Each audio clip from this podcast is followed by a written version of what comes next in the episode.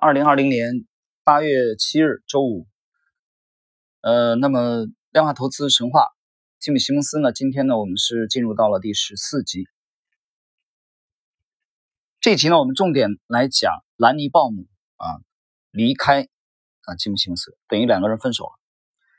呃，其实分手原因在哪里呢？其实主要的原因就在于两个人投资的这个风格的区别。因为兰尼·鲍姆呢，他的投资风格喜欢就是低位买进以后呢，就死抱。不放，所以风格的这种差异啊，让两个人产生了这个分歧。其实，在一九七九年秋天，当时啊，黄金的这个炒作的事件的时候，由此可以看到两个人风格的差异。当时，吉姆·西蒙斯和兰尼·鲍姆各自以这个一盎司两百五十美元的这个价位呢，买了黄金期货，呃，这个是做多的。结果那年年底的时候，伊朗啊。中东的伊朗扣押了五十二个美国的外交官和这个公民啊，作为人质。所以伊朗人质事件，再加上当年，呃，苏联啊，前苏联入侵阿富汗，那么这些事件呢，导致地缘政治的这种冲突啊，所以推高了金价。那么这种情况下呢，在长岛办公室里边，平时。寡言少语的、非常内向的兰尼·鲍姆啊，兴高采烈。他因为金价的上涨而欢呼。西蒙斯呢，则坐 坐在一旁微笑。但是到了1980年1月份的时候，黄金和白银的价格仍在疯狂上涨。那么金价短短两周就狂涨到了700美元的高点。这个时候，吉姆·西蒙斯果断的脱手了手中的持仓，啊，他获利了结了，赚了数百万美元。但是兰尼·鲍姆依旧不卖，啊，继续持有。结果有一天呢，西蒙斯呢，他讲，他听到一个朋友讲说，珠宝商的啊，他的珠做珠宝商的太太，把他的衣橱搜了一遍，把所有黄金做的这个袖子的纽扣和领带，啊，领带夹，通通都拿去卖。西蒙斯很奇怪啊，他说：“你是不是破产了呢？”他说：“没有啊，他是因为能插队卖金子。”啊，那个朋友回答，就他老婆为什么这么干？西蒙斯没懂。那么朋友就解释说，美国到处都有人排队等着卖出珠宝首饰，趁着黄金 疯涨，狠赚一笔。西蒙斯听了以后大惊失色，他想这种情况下黄金的供给一定会暴增，所以黄金的价格在高位很难维持很久。所以回到办公室以后呢，西蒙斯立刻告诉兰尼鲍姆。啊，把你手中的这个黄金的这个多多头的持仓平掉。那么鲍姆呢不这样认为，鲍姆说不行，这个涨势依然会继续。西蒙斯就发火，西蒙斯说：“你他妈的把黄金给我卖掉，兰尼。”那么兰尼鲍姆不予理会。所以这样的话，两个人的分歧就很明显。呃，其实那个时候兰尼鲍姆账面上已经有一千多万美元利润，黄金呢已经突破了每盎司八百美元。而且没有看出啊短期停止的势头，兰尼鲍姆完全有把握赚的更多，但是吉姆西蒙斯就没完没了的啊，在这个兰尼鲍姆的耳边，在在不停的叨叨说你要卖掉，你必须要卖掉。在后来回忆的时候，兰尼鲍姆说啊，他说我找不到任何应该卖出黄金的理由或者消息，所以我现在什么都不做，我就持有啊啊就淡定。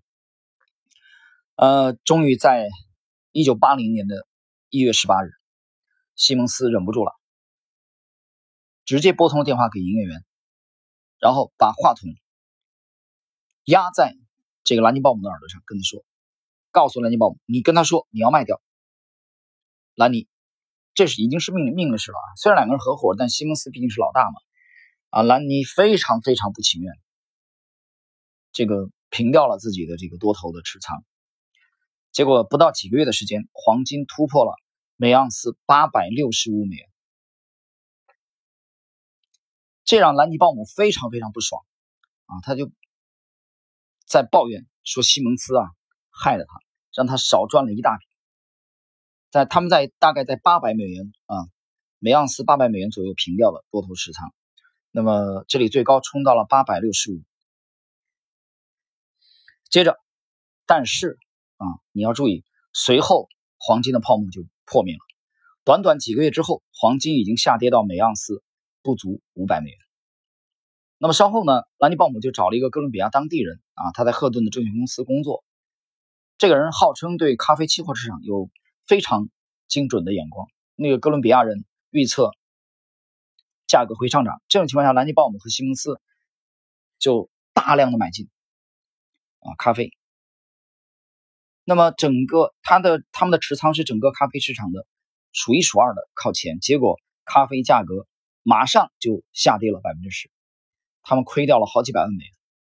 还有一次，那么西蒙斯呢要立刻抛掉了手中持有的持仓，但是鲍姆呢不舍得抛，结果最后鲍姆的亏损啊非常的多，只有求西蒙斯来帮他这个止损，因为他自己已经不忍心去看了啊，因为太惨了，亏得太惨了。所以兰尼鲍姆承认，啊，这个咖啡事件是他从业以来这行做过的最愚蠢的事情。所以这种情况下，两个人的风格非常的差异很大了啊。兰尼鲍姆喜欢低估以后呃长线的持有，但是西蒙斯喜欢在波段的啊这种高点了结。那喜欢换言之，喜欢做波段，所以风格已经差异非常非常明显。到了一九八三年底，啊。到了一九八三年底的时候，兰尼鲍姆和家人搬到了百慕大。他们喜欢百慕大的这个风光啊和气候，以及的这个税收的优惠。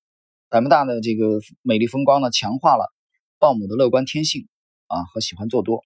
美国的通胀呢，看来已经在掌控之中。加上联储主席保罗·沃尔克，他预言利率将调低，于是鲍姆买进了数千万美元的美国公债。这在当时的环境下是非常理想的投资。但是没想到，里根政府发行的公债啊。数额激增，美国经济快速成长，恐慌卖压在一九八四年春天打垮了债券市场。随着这个亏损不断的扩大，鲍姆依然维持啊不为所动，就账面上浮亏已经很夸张了。但是西蒙斯啊坐不住了，吉姆西蒙斯担心这个持仓啊会把他的公司搞垮，他告诉兰尼鲍姆：“放手吧，兰尼，不能再固执了。”鲍姆的亏损在不断的增加，他另外